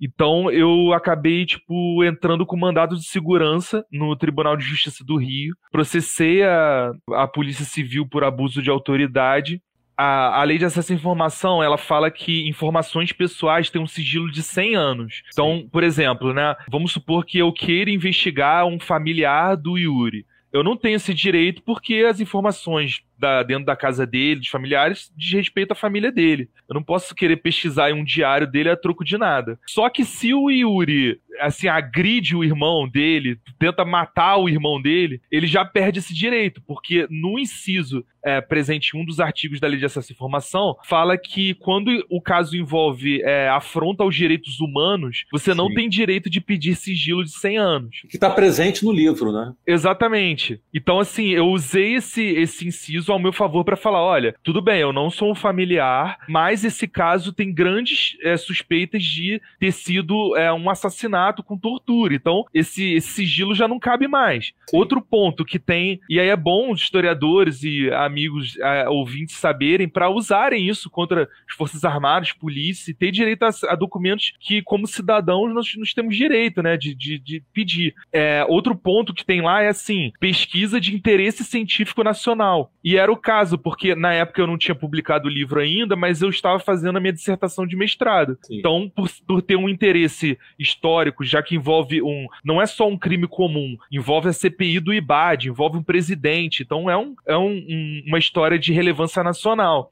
Então, eu falei, bom, eu vou processar a Polícia Civil por abuso de autoridade, porque eu tenho direito sim a esse documento. E aí, é, assim, eu não, não tenho como saber outras pesquisas, eu conheço alguns casos, mas até onde eu sei, eu acho que isso também foi inédito, de um pesquisador ter conseguido é, vencer por unanimidade é, no, no, Tribunal de Justiça por, nas duas instâncias e acabei ganhando o direito de ter acesso ao laudo cadavérico. E isso é, isso é importante porque é, você que está me ouvindo aí e queira fazer o mesmo, você pode usar a sentença que eu ganhei a seu favor, porque isso isso faz com que as suas chances aumentem de conseguir o documento. Porque se já existe uma, uma decisão favorável de um juiz com relação a isso, se você usar a seu favor querendo um documento da ditadura, você pode usar essa sentença, eu passo depois o número para quem quiser, enfim. Na, na internet eu acho que é fácil de conseguir, que é, não chega a ser uma jurisprudência ainda porque não foram várias decisões favoráveis, é, foi uma só, mas isso aumenta, isso pode influenciar o juiz é, a, e é uma, uma eu conversei com amigos advogados, eles falaram, cara, é uma influência de peso. N não é certo que você vai ganhar, mas é, é, assim, é bem provável você usar essa sentença e, e vencer. Então eu consegui é, ter esse direito ao acesso, né? Mas a Polícia Civil continuou negando, assim, continuou falando, olha, é, esse documento não tá aqui com a gente, esse documento tá em Brasília, ele tá no ML de Brasília. É muito com o intuito que eu desistisse, né? E aí eu falei, não, não capitulei, abri um protocolo no ML de Brasília, eles falaram que não tava lá, eu pedi um, um, uma resposta por escrito, e aí a, a, a, resposta, o argumento da polícia era assim, é, o laudo cadavérico do José Nogueira não está no, na sessão de microfilmagens da Polícia Civil, porque nós só temos laudos de 1966 para frente. Nós não temos para trás. Só que eu tinha conseguido o registro de ocorrência, lembra lá do que a polícia falou que o caso era um acidente? Sim. Na própria Polícia Civil, e esse documento era de 63. Então era uma clara mentira, era óbvio que era uma mentira que eles estavam falando para mim. E aí eu mostrei isso pra juíza, ela na mesma hora intimou a polícia e falou: "Olha, vocês têm 15 dias para mostrar esse documento pro Rafael. Senão, eu vou mandar um oficial de justiça buscar. E aí, quando chegou no 14 dia, eles mandaram uma resposta dizendo: Olha, realmente você tem razão. Nós temos laudos cadavéricos anteriores a 66, só que nos nossos arquivos nós só temos laudos de 62. Você quer um laudo de 63, então nós não temos. E aí, assim, essa época foi em outubro, nas eleições em que o Bolsonaro venceu. Eu já tava meio que quase de mudança mudança para Pernambuco. E aí eu falei, cara, já deu, é, eu preciso seguir minha vida, não, não dá mais para continuar. Não sabia como é que ia ser, né? Esse governo, enfim, tem, já tinha, já era perigoso naquela época. Depois eu falei, bom, vou, vou pular essa parte. A minha, eu tentei de todas as formas, mas a, a, conclusão que eu cheguei assim: a polícia e as forças armadas estão acima da lei. Então, mesmo Sim, ganhando é. na justiça, eu não consegui ter acesso ao, ao documento. Agora, o Rafael, durante esse teu processo de pesquisa e um trabalho quase investigativo, investigativo que você fez, né? E de apuração de documentos e tudo mais, em algum momento você se sentiu ameaçado, você temeu pela sua integridade física? É, sim, em dois momentos, né? Assim, eu, não, eu não posso dizer que assim foi algo assim extremamente grave de alguém chegar e falar, olha, você vai morrer, você não. Sim isso não aconteceu, mas assim, sofri assim duas intimidações que são desagradáveis, né, cara? Você fica assim com uma, uma certa neura, né? Você já fica, Sim. porra, caramba, será que tem alguém me vigiando? Enfim, é uma coisa meio desagradável. A primeira foi o que eu te falei do quando eu fui no IML, ali na Mendes Sá.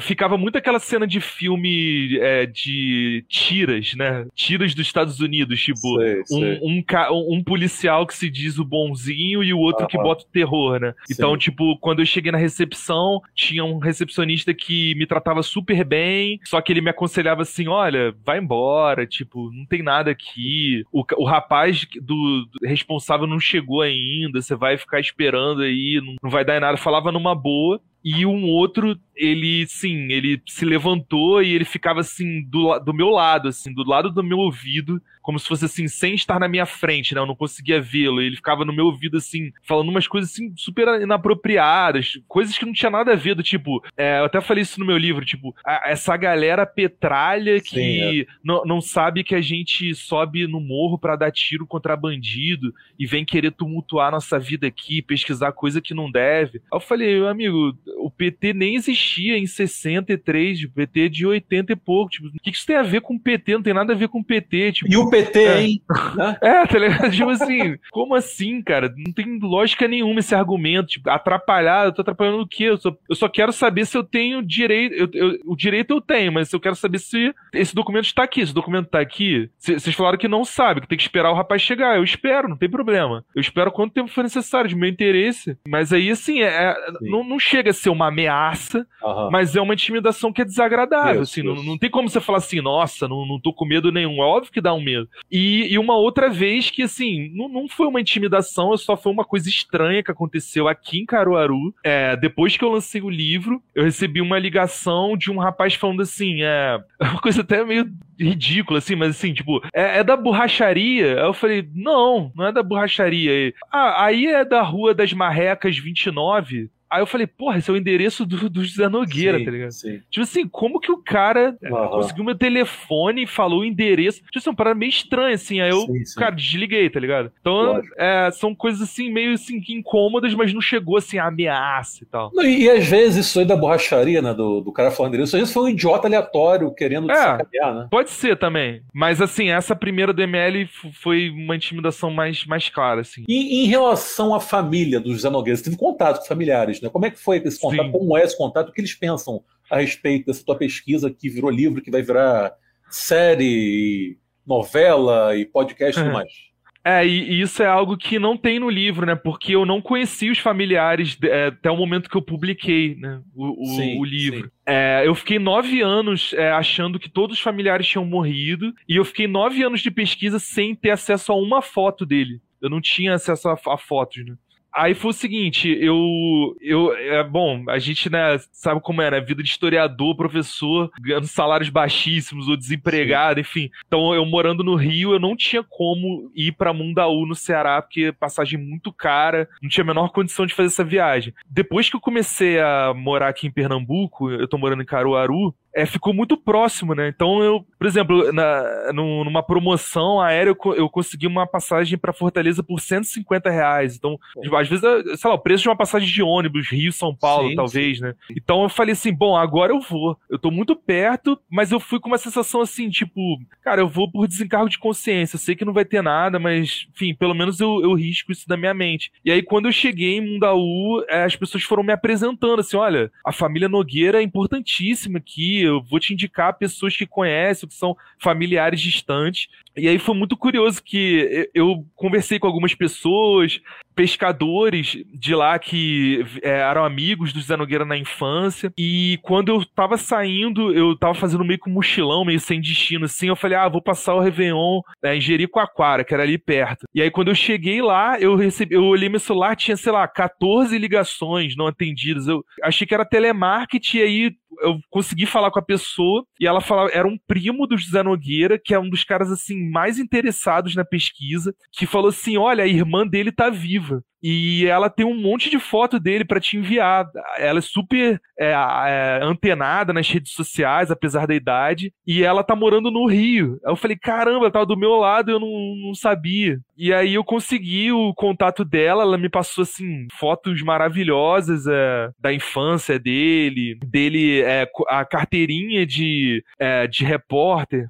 É bem emocionante essa parte, até porque ela falou, cara, você. É, isso que eu acho que é o mais legal, assim, pesquisador, né? Que às vezes a gente trabalha pra caramba e vê a nossa pesquisa assim no, na estante da, da faculdade, assim, tipo, é, ter essa noção de que fe, fez algum bem, pelo menos pra uma família. Uma sim, família sim. ficou feliz com a pesquisa do tipo, caramba, eu soube informações do, do meu irmão que eu jamais imaginaria. E aí ela me passou fotos dele, por exemplo, a carteirinha de imprensa dele é um registro valiosíssimo para comprovar o que eu já afirmava. Então agora, tipo, não tem dúvidas, tipo, tá lá, carteira de repórter repórter do Diário da Noite, fotos dele com o Joaquim Metralha, e foi muito interessante que tem uma foto do José Nogueira com o Joaquim, né, esse líder anticomunista, que eles estão em frente ao Museu do Ipiranga em São Paulo, e aí eu perguntei para ela assim, quem é essa pessoa que tá do lado do José Nogueira? Aí ela falou assim, é um grande amigo dele, Joaquim. E aí eu falei assim, como assim grande amigo? Na época eu só via o José Nogueira falar mal do Joaquim. Então eh, dá, dá para entender ele como um elo assim de aproximação do José Nogueira ao anticomunismo. Enfim, ela me passou diversas fotos. Aí, dois, ano passado, eu conheci a namorada, né, do, do José Nogueira. Ela, ela conta coisas interessantes, por exemplo, que eles estavam num baile de carnaval no Mackenzie. Mackenzie, acho que é no Grajaú, né?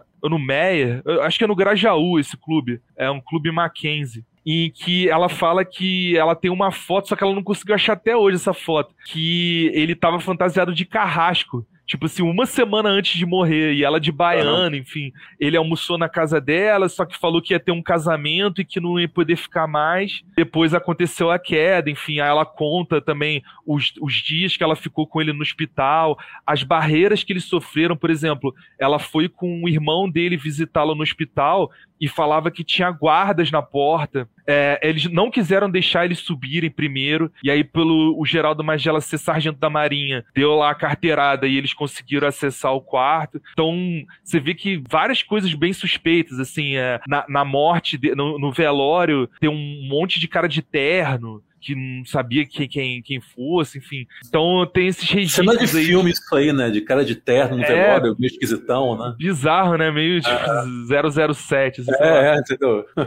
Louco assim, cara de mafioso, de bandidão, é. assim, né, no velório. Pois é, e assim, e também é, elas foram afetadas de certa forma, né? A, a, a Mazé, que é a irmã dele, fala que ela não. O, o esposo dela não, não queria que ela falasse a palavra comunista, porque tinha muito medo de perseguição. Ela não não, não foi ver o, o irmão no hospital porque ele tava, sei lá, com a cabeça raspada, numa situação deplorável. Gerou um trauma, né? É, gerou um trauma muito forte e também eles começaram a receber ameaças, então ela não quis se envolver muito assim no caso. Ela Sim. dá um depoimento também muito interessante que a mãe dele, mãe do José Nogueira, que ficou no Ceará, que não veio para o Rio, ela tinha, ela era, uma, era a única lá em Mundaú que tinha certeza que ele tinha sido assassinado. Porque a, as notícias que chegavam lá, né, na época, né, não, não tinha essa facilidade que a gente Lógico. tem hoje, o WhatsApp e tal. Então, eles viam pelos jornais e tipo, ah, foi um acidente. Ela, ela acreditava que ele tinha sido assassinado e ela fez uma música para isso, com versos falando sobre o que, que teria acontecido. É, ela cantava no coral da igreja, enfim, tocava muito bem violão. Então, essa é uma parte também bem interessante aí que interessante. vai, vai ter no, no podcast enfim, falando sobre os familiares dele. E, e essa irmã é a única parente viva dele? É, então, assim, acho que mais próxima, sim, é, né? Tipo assim, é, mais próxima. Mas assim, tem a namorada. A namorada dele tá viva também, dá, vai dar o depoimento no podcast. Tirando isso, assim, não, ele, ele tem uma outra irmã que está viva, só que ela já tá, assim, bem acamada, então. Bem tipo, idosa, entendi. É, então não. E também algumas pessoas, que aí eu também não vou nem citar o nome, mas é, não quiseram participar com sim. receio. Falaram assim: olha, eu tenho uma proximidade, mas eu não quero me envolver, então eu respeitei o direito delas de, de não participar, né? Então, o José Nogueira virou meio que um tabu dentre os familiares, né? É, exatamente, assim, por muito tempo, né? Não só dentro dos familiares, como na, na, na historiografia, né? É, sim, é, até você desenterrar essa história, né? Nacional, exato. Então, é, eu, eu acho que é, é relevante porque os bastidores do golpe, assim, é, tem, tem muitas lacunas, né, para serem preenchidas. Eu acho que essa sim. pesquisa faz com que algumas respostas sejam, sejam desvendadas e abre caminho para outras coisas interessantes também. Por exemplo, essa ordem suprema dos mantos negros que eu citei, no ano passado eu pude pesquisar mais a fundo sobre a sua filial. Eles tinham uma filial no Rio Grande do Sul chamada Ordem dos Primadistas. E essa ordem, ela tinha rituais muito, muito parecidos com a maçonaria, é, rituais com facas, punhais, enfim. E eles fizeram um atentado à Rádio Farroupilha eles invadiram a, a, rádio, eles queriam fazer um depoimento, é um discurso convocando os gaúchos para irem para as fronteiras, pegarem armas e resistirem contra o comunismo no Brasil. Então eles foram eles foram presos, foram Isso detidos. quando? E, na mesma data do metralhamento da Uni. Foram Sim. ataques simultâneos. Foi dia 6 Entendi. de janeiro de 62. Entendi. 62. Eu pude descobrir mais a fundo essa instituição assim, tem coisas muito graves, assim, né? Tipo, elos que eles têm com, é, sei lá, membros internacionais, esse, essa filosofia que foi criada por um, pro, um professor chamado Valdomiro Ramos Pacheco, essa filosofia do primadismo, que aí também é outra coisa que parece, assim, com a atualidade, né? Eles se viam como uma terceira via. Eles criticavam, eles falavam assim, ah, é. nós, olha que eles falavam assim nos jornais, eles falavam assim, nós somos um, um como um pêndulo a gente se, se move para a esquerda e para a direita, mas a gente para no centro perfeito. Olha aí, o extremo centro, é, então. É, então, tipo assim, nós criticamos o comunismo, que é um sistema genocida, e nós criticamos o liberalismo pelas, pelas mazelas sociais, a miséria. Sim. E, e, e aí você vê que assim, em resumo, são fascistas, né? É, são exato. fascistões do caralho, né? É, os fascistas. Fascistões e, de assim, merda. E assim, é, você vê que é um puro charlatanismo, assim, porque total, eles total. criticam esses polos, só que eles não dão solução nenhuma, não dão não, sugestão nenhuma, nenhuma, sabe? É só uma coisa assim, não, vamos lutar pelo aperfeiçoamento espiritual. Então, e coisas meio estranhas, por exemplo, eles tinham duas instituições de criança e adolescente. E aí eu, fico, eu, eu quero investigar isso mais a fundo para ver se tem algo relacionado a abuso infantil, pedofilia. É bizarro isso aí é bizarro, porque eu, eu pude investigar, assim, na, eu fui lá no arquivo público do Rio Grande do Sul, peguei os antecedentes criminais deles, e a, o único que tinha antecedentes era esse professor de filosofia, o líder da, da, dessa instituição, que ele foi acusado bizarramente, acusado não, ele foi preso, ele ficou preso oito anos, porque ele obrigou uma criança de 13 anos a casar com ele, e depois, e depois envenenou essa criança. Que, que, doente, que psicopata de merda então, esse cara. Então, então, você pensa o seguinte: essa pessoa ficou oito anos presa, depois ela sai da cadeia. Só pegou oito anos por uma brutalidade dessa? É, ele pegou mais, só que é, acho que, não sei se comportamento. Da, ah, tem lá tá. no, no, documento, ele foi diminuindo. Sei.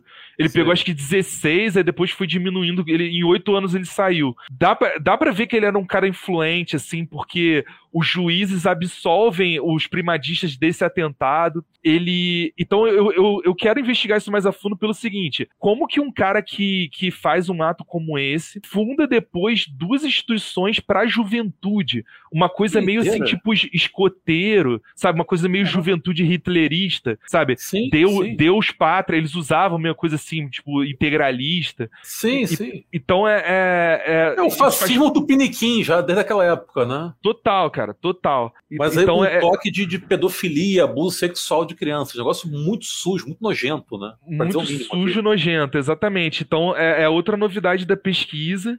Que, que novidade bizarra, né? É, bizarra. E, inclusive... Cara, quanto mais tu futuca, mais fede isso daí, né, cara? Exato, né? E, e a gente Meu vê Deus. as relações, assim, com. Tipo assim, o que que explicaria. Cara, o, é tão absurdo que depois desse atentado, olha o que aconteceu. O, o, o guarda, o vigia lá da. Não. Um guarda rodoviário estava fazendo um bico na, nessa rádio farroupilha Sim. quando chegaram esses, esses primadistas.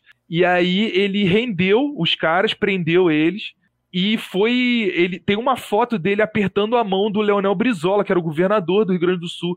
Ele congratulando, pô, obrigado por ter assim, resguardado a, a Rádio Farroupilha, enfim, ele teve uma cerimônia para homenageá-lo. O, o, juiz lá da. Depois eu pego esses dados direitos, acho que a terceira vara criminal do Rio Grande do Sul absolveu todos os primadistas e condenou, condenou o guarda que evitou o atentado falando que ele, ele impediu um ato de cidadania, de, de, de serviço cívico. Então você vê assim, eu desconfio muito que isso não, seja. Tinha gente, tinha gente graúda é, lá dentro. Exa exatamente, exatamente. Não, não foi uma coisa assim, bom, ah, deixa eu analisar esse não, caso. É, realmente eles Deus. são. Então, com certeza eles tinham né, uma, umas costas quentes aí.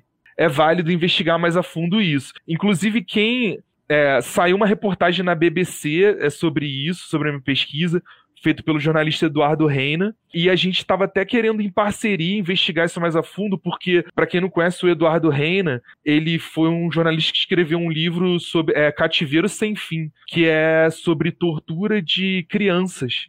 Na ditadura militar.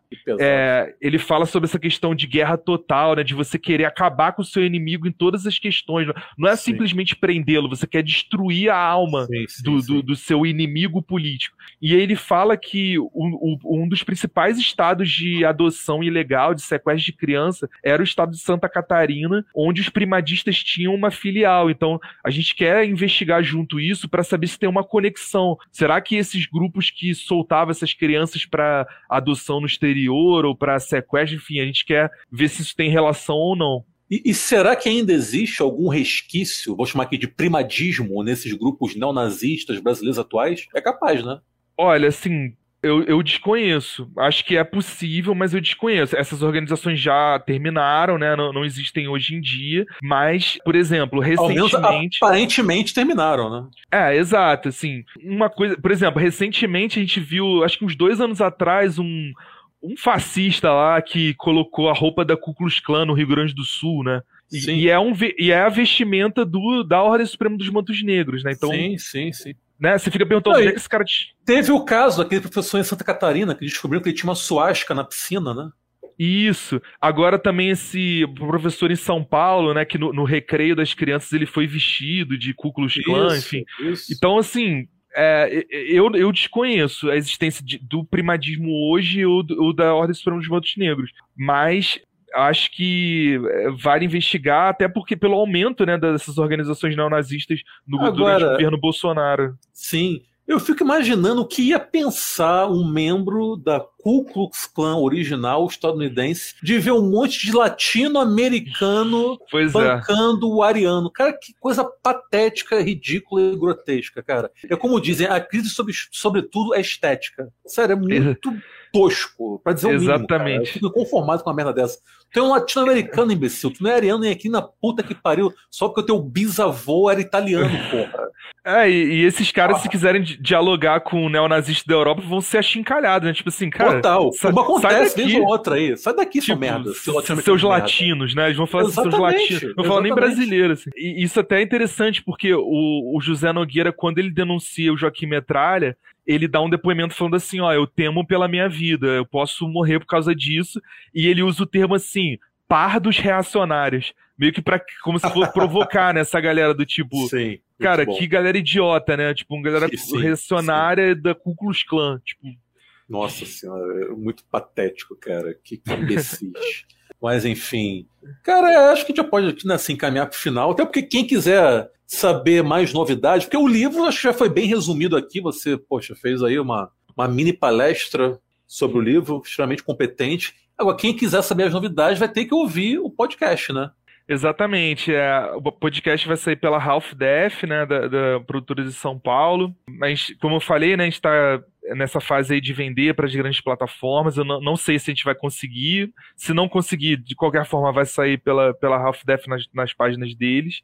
Depois, é, a possibilidade de sair o, o documentário, né? Já assinei contrato já com a Pacto Filmes. E vamos ver, né, de, com, onde isso vai parar. E também é, o livro tá para sair aí em é, segunda reimpressão. Acredito que é também até o final do mês. É, ele, tá, ele foi publicado pela editora CEP, é a Companhia Editora de Pernambuco. Até aconselho, é, pô, pessoal do Rio, São Paulo, enfim, que é, uma editora aqui de Pernambuco que não é tão lida no, no eixo é, Rio-São Paulo, eixo Sudeste, enfim. Mas vale muito a pena porque eles têm livros, assim, tipo, muito interessantes. Assim, por exemplo, Massacre da Granja do Torto, da Granja São Bento, sobre a, a traição do Cabo Anselmo, né, aqui em Pernambuco, onde ele acaba denunciando a própria esposa grávida, enfim. Tem, tem, tem livros bem assim, a Revolução Pernambucana, 17, é uma editora que vale a pena ser lida, inclusive foi, ano passado, ano passado, foi, é, ganhou o melhor livro no Prêmio Jabuti, cara, com a Cida Pedrosa, que é uma, uma, uma deputada aqui de Pernambuco, que escreveu um livro de poesia incrível, assim, ela, ela, é do PC, PCB, do Partido Comunista Brasileiro, ganhou o prêmio de melhor livro de poesia e melhor livro. Então, é, vale a pena, assim, vocês vão encontrar coisas interessantes na CEP. Não, não tô falando isso só porque eu sou não, sei, é, escritor, sim. não, mas vale a pena dar uma olhada no catálogo que tem coisas bem, assim, inova inovadoras. E, enfim, falei sobre o, o livro. A série. É, é, é, o documentário e, a e reimpressão, né? Falou, é, sobre a repressão. É, Há planos para uma futura reedição do livro? Sim, sim. Então, é, eu já fiz uma segunda edição, mas a gente preferiu segurar um pouco, né? É, vai ter essa, essa segunda reimpressão e mais para frente uma, uma segunda edição para divulgar essas novas informações que eu já adiantei um pouco aqui no Sim. Trincheiras da Esborne. E também para quem gosta do formato digital, né? O Yuri é prova disso. Tem várias plataformas, tem na Amazon, Sim. Kobo, Google Play, Apple, enfim, Sim. é só dar um dar um Google Acha que... facilmente e assim, o, o e por preço um preço do... bastante camarada. É bom que Exatamente, assim, tipo, oito reais você consegue o livro. Se Exatamente. você. Aqui, cara, tem amigos que moram no exterior que pagam, sei lá, um dólar. É tipo assim, é sim, é ridículo. É, então, assim, é muito a pena. O livro impresso é um pouco mais caro, é 30 reais, mas acho que. É, bom preço que... também, bom preço também. É, nada muito né, exorbitante, mas assim. Ainda o... dá para achar a versão impressa. Pra quem preferir. Então, Ainda não, né? Acho que até o final do mês vai ter essa segunda reimpressão, ah, porque tá. a primeira edição, a primeira reimpressão já se esgotou, e Sim. até o final do mês vão lançar a segunda e vocês vão ter Maravilha. acesso. Mas, mas vocês podem procurar na, na página da editora, né? Da editora CEP, ou então dar um Google, assim, por exemplo, no Rio é, vendia, vendia muito na Livraria da Travessa, no, em São Paulo na Livraria da, da Tarde, Livraria da Vila, alguns sebos. Enfim, tem, tem aí disponível para é. vocês. É. Talvez também pode ser que tenha uma estante virtual da vida, né? Quem sabe? Tem, tem. Então, tem, é, só que agora, como, como esgotou, aí tá bem caro. Tipo, eu vi, tava 150 reais. Caramba, então é melhor esperar até o final do mês, que aí vai tá. lançar a segunda repressão e aí os caras tá vão virando, baixar o preço. Tá virando autor best-seller, hein, Rafael? Nada, nada. Olha aí. Pô, falta muito, falta muito. Mas, pô, muito bacana, cara. E, enfim, parabéns aí pelo teu livro, pelo teu excelente, Obrigado. corajoso, é bom que se diga, teu corajoso trabalho de pesquisa, de investigação. Sei que não foi nada fácil, você próprio Sim. disse aqui que se sentiu ameaçado em alguns momentos e mas vale a pena, tenho certeza que vale a pena, tanto para você quanto para nós leitores e futuros ouvintes e espectadores dessa história triste, trágica, porém que não deixa de ser fascinante. Então, Rafael, mais uma vez, muito obrigado por ter topado conversar comigo, participar do Trincheiro das Bórnia, e as portas aqui estarão sempre abertas para você. Muito obrigado, Yuri, pelo convite, assim, admiração aí pelo trabalho que vocês fazem. É sempre feliz em poder contribuir para a memória nacional de forma é, geral e também como cidadão, né? Acho que a gente não está fazendo isso por afronta, a gente está fazendo isso por, cara, é um direito nosso como sim, cidadão, sim. a nossa memória, né? É, as Forças Armadas e Polícia não podem achar que são maiores do que os outros, de, de, respeitar, não falam tanto em ética, né, em patriotismo, então por que que não respeitam uma, uma lei de informações para divulgar é, esses detalhes, né? Então, assim, poxa, muito obrigado. É, o, o, podcast também, assim como o livro, ele está sendo feito para todos terem acesso, então a gente está fazendo assim de uma forma mais didática possível, mas também sem perder o rigor acadêmico, usando, tipo, é, explicando assim nos detalhes para quem não. A gente quer atingir públicos que não sejam só de ciências humanas, a gente quer sim, dialogar sim. com todo mundo com e, e, começar a história como um crime comum, de você achar que é um crime, é só uma história de suspense, de detetive, e depois você vê que ela é muito mais complexa do que você imagina e tem várias reviravoltas. Então, ter esse didatismo para a gente poder sair da nossa bolha, né, cara? Sair, sim, não falar só entre historiadores, a gente, porque a gente acaba perdendo espaço para outras profissões que muitas vezes muitos profissionais não têm às vezes o rigor que a gente tem, ou às uhum. vezes a responsabilidade ética. Então, a gente também ocupar esses espaços. Os historiadores não precisam só ficar na universidade, a gente tem que trincheiras da Esborne, o podcast que o espião silenciado, a gente dialogar com, com, as pessoas, né? Só criar muros vai fazer é, as é. pessoas é. afastarem da, da, gente. Então, cara, muito obrigado, é, tô à disposição aí para o que vocês precisarem precisarem, indicações aí de é, das pessoas que ajudaram nessa pesquisa, se quiserem entrevistar. E, e assim, depois, Yuri, me passa aí teu endereço, quero te enviar um livro quando Pode chegar essa segunda reimpressão, que é um prazer para mim, cara. Não, prazer é recíproco. Então é isso, meu querido. Muito obrigado, um forte abraço a você e a todo mundo que nos escutou até agora. Um beijo enorme no coração, valeu e até a próxima.